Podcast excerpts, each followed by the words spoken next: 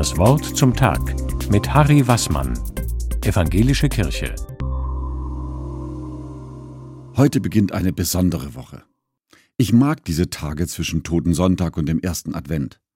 Zwei Sonntage mit so verschiedenem Gesicht. Gestern noch Grabschmuck und nächsten Sonntag schon das erste Licht am Adventskranz. Was für eine Spannung ist das? Hier Trauer und Schmerz über den Verlust lieber Menschen und da die frohe Erwartung, mit der Geburt eines Kindes beginnt neues Leben, eine neue Zeit bricht an.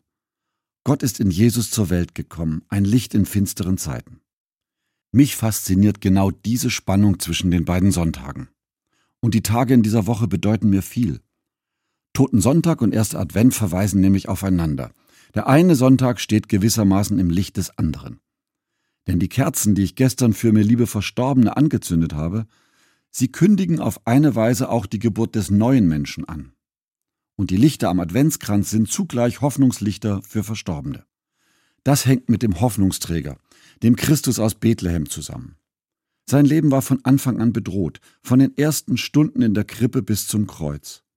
Bedroht und verfolgt von König Herodes, der wollte das Kind als unliebsamen Konkurrenten umbringen lassen.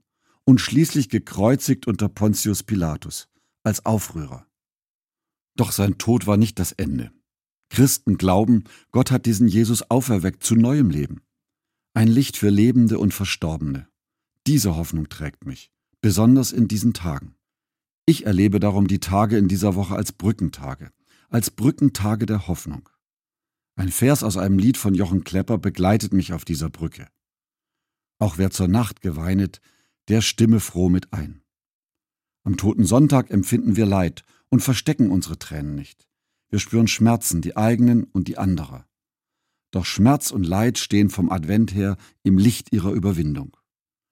Umgekehrt hilft mir der Toten Sonntag, dass die Adventszeit nicht zur banalen, zuckersüßen heile Welt-Inszenierung verkommt. Vielmehr steht das im Vordergrund. Wie erlösungsbedürftig ist unser Leben? Wie erlösungsbedürftig sind diese Zeiten? In einer unerlösten Welt voller Konflikte, ist dies meine Hoffnung. Der Christus, der von Gott her zur Welt gekommen ist. Er wird einst die Mächte des Todes überwinden. Diese Hoffnung steht radikal gegen alle Verzweiflung und Mutlosigkeit.